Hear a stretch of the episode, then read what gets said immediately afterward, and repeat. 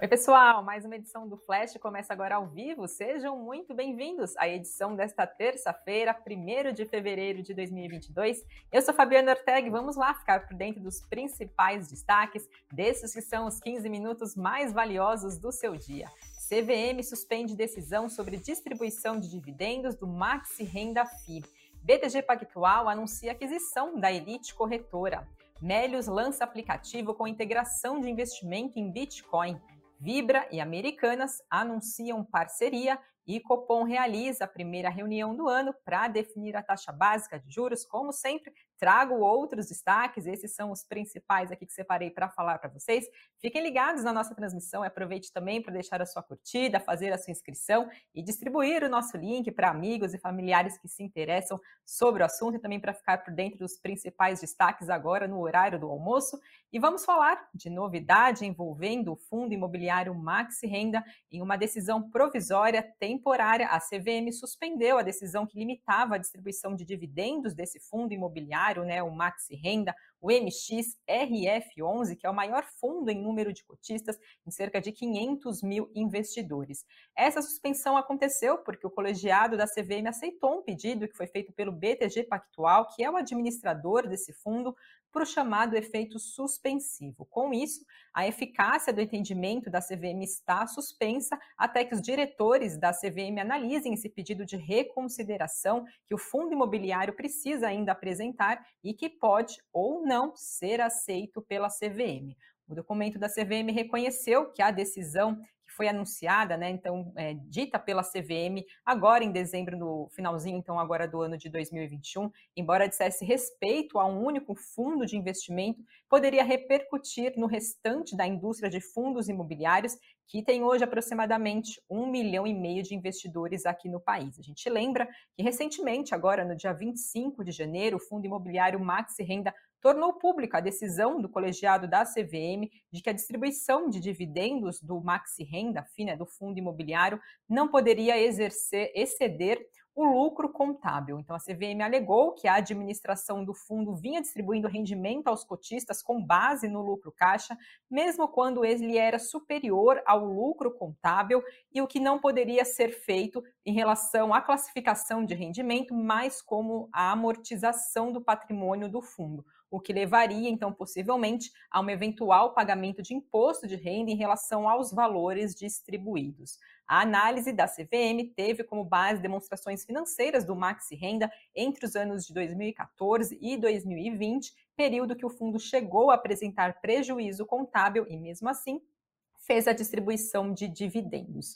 Recentemente, agora no último dia 27 de janeiro, no finalzinho do mês, a CVM reforçou esse posicionamento e avisou que esse parecer poderia ainda se estender para outros fundos em situações semelhantes à do Maxi Renda. Trouxe um comentário, uma análise feita pelo José Falcão, analista da Nuinvest, em participação aqui na programação do Invest News, e ele apontou que o fundo não cometeu nenhuma ilegalidade e nenhuma fraude, mas houve uma interpretação diferente do método que foi adotado pela indústria e como a CVM interpretou esse caso. Isso foi uma lei adotada em 2014, só agora a CVM faz esse questionamento, inclusive, segundo ele, parte dos fundos imobiliários contabilizam rendimentos da mesma forma que o Maxi Renda. José Falcão também lembrou que o fundo é gerido pela XP, administrado pelo BTG Pactual, que são grandes players no mercado, instituições conhecidas e reconhecidas pela legitimidade dos serviços que eles prestam, que eles prestam.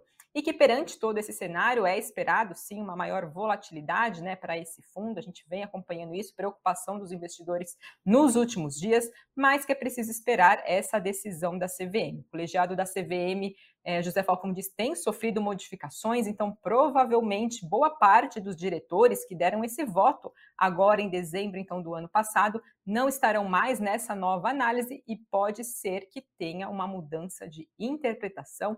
Então vamos acompanhar agora quais são os próximos passos. Tem aí um período de 15 dias para apresentação então dessa reconsideração e claro, a gente mantém vocês bem informados aqui no Invest News e vai trazendo mais atualizações para vocês sobre esse assunto. Seguindo dentro do nosso cenário corporativo, temos novidades de aquisição. BTG diz que acertou uma aquisição de 100% da Elite Corretora. Esse movimento faz parte, segundo o BTG, da estratégia no seu segmento de assessoria de investimentos. Essa conclusão, ainda segundo o BTG, depende de aprovações regulatórias, incluindo o Banco Central e também o CAD, que é o Conselho Administrativo de Defesa Econômica, e não foram informados os valores referentes a esse negócio. Dentro desse cenário de aquisição, também temos notícias envolvendo a TOTS, que ela comunicou que a sua controlada, a Dimensa, celebrou agora ontem, no dia 31 de janeiro, um contrato para aquisição de 100% do capital social da Mobily2U por um valor de 26 milhões e 900 mil reais. A Mobily2You é uma mobile house que é responsável pelo desenvolvimento de aplicativos financeiros sob medida para empresas que desejam iniciar a jornada de entrada no mercado de fintech. Atualmente, a companhia tem mais de 30 clientes e de 80 profissionais na sua equipe. A XP Investimentos apontou que, apesar do porte pequeno dessa aquisição que foi anunciada, é uma aquisição positiva, dado que a companhia está fortalecendo a sua posição no segmento de tecnologias B2B para o setor financeiro e também para fintechs. E com isso, mantém ainda sua recomendação de compra para os papéis, com preço-alvo de R$ 48, 48 reais por ação, para o final agora do ano de 2022, então, recomendação de compra para os papéis da TOTS, segundo a XP Investimentos. Temos novidades também da Melius, a empresa de tecnologia voltada ao cashback, anunciou o lançamento de um aplicativo que integra funções de compra com serviços financeiros, que inclui conta digital e investimentos em Bitcoin.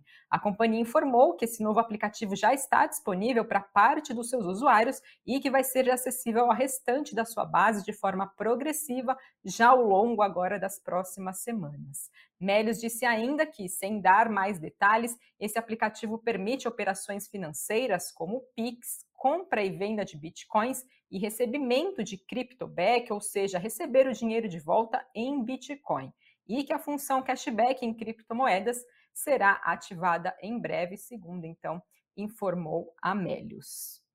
Temos informações também sobre Vibra e Americanas. As companhias anunciaram hoje uma parceria para a exploração do negócio de lojas de pequeno varejo dentro e fora de postos de combustíveis por meio das redes de lojas local e BR Mania. As empresas não informaram os valores. Essas companhias, as companhias informaram que a efetivação dessa parceria aconteceu depois das condições necessárias para esse processo, incluindo uma aprovação prévia do CAD, lá agora em 30 de dezembro do ano passado, sem nenhuma restrição.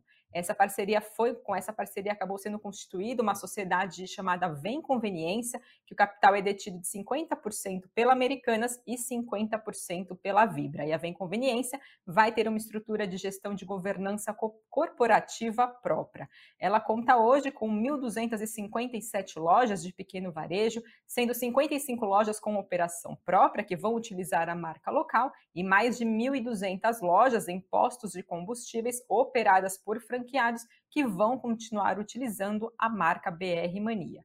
Segundo Americanas, essa parceria oferece uma nova proposta de valor para os consumidores, para os franqueados, para os revendedores e também atendentes de loja, contando com um somatório de forças das duas companhias, que compreende uma grande experiência, uma ampla experiência no varejo do mercado brasileiro e representa um grande passo para a expansão no mercado de lojas de pequeno varejo aqui no país. Já a Vibra apontou que essa iniciativa está alinhada com a visão estratégica da companhia de trazer soluções de conveniências ligadas à mobilidade e à melhora da continuidade da experiência dos consumidores que frequentam esses pontos de vendas aqui no país. Temos notícias também, pessoal, da Energisa, que anunciou a aquisição da Vision, que é uma empresa especializada na geração de energia solar em pequenas usinas. Esse negócio foi realizado por meio da Alsol, que é uma subsidiária da Energisa, dedicada a segmento de geração distribuída e tem um valor de até 75 milhões e 600 mil reais. Com essa aquisição, a Energisa vai passar a ser responsável por uma operação de até 41 unidades de geração aqui no país. A Vision Solar disponibiliza aluguel de cotas em fazendas solares e atua no estado de Minas Gerais. Essa operação foi assinada na última sexta-feira e a conclusão está ainda sujeita à aprovação do CAD. E Energisa apontou que a compra da Vision está alinhada com seu plano de diversificação e também com a expansão de energias renováveis. E é um importante passo rumo à sua consolidação como uma plataforma de soluções energéticas para clientes B2B aqui no país. E a companhia ainda informou que pretende alavancar os negócios não regulados com projetos de geração centralizada, geração distribuída com outras fontes de energia, além também da ampliação de portfólio de serviços agregados à comercialização de energia. Falo agora também da Neoenergia, que anunciou, assinou perdão, um contrato de financiamento com o Banco Europeu de Investimento num valor de 200 milhões de euros, isso representa aproximadamente 1 bilhão e 200 milhões de reais, para um financiamento verde que tem como lastro o, cap, o CAPEX de projetos e de complexo e parques eólicos que ficam na Bahia, no Piauí e também na Paraíba. O prazo desse contrato é de 10 anos, sendo três anos, é, sendo os desembolsos né, sendo feitos é, durante 36 meses. E segundo a Neoenergia, o Banco Europeu de Investimento é uma das maiores agências multilaterais do mundo para financiamento de investimentos que são aliados à iniciativa voltada para a diminuição das alterações climáticas no mundo.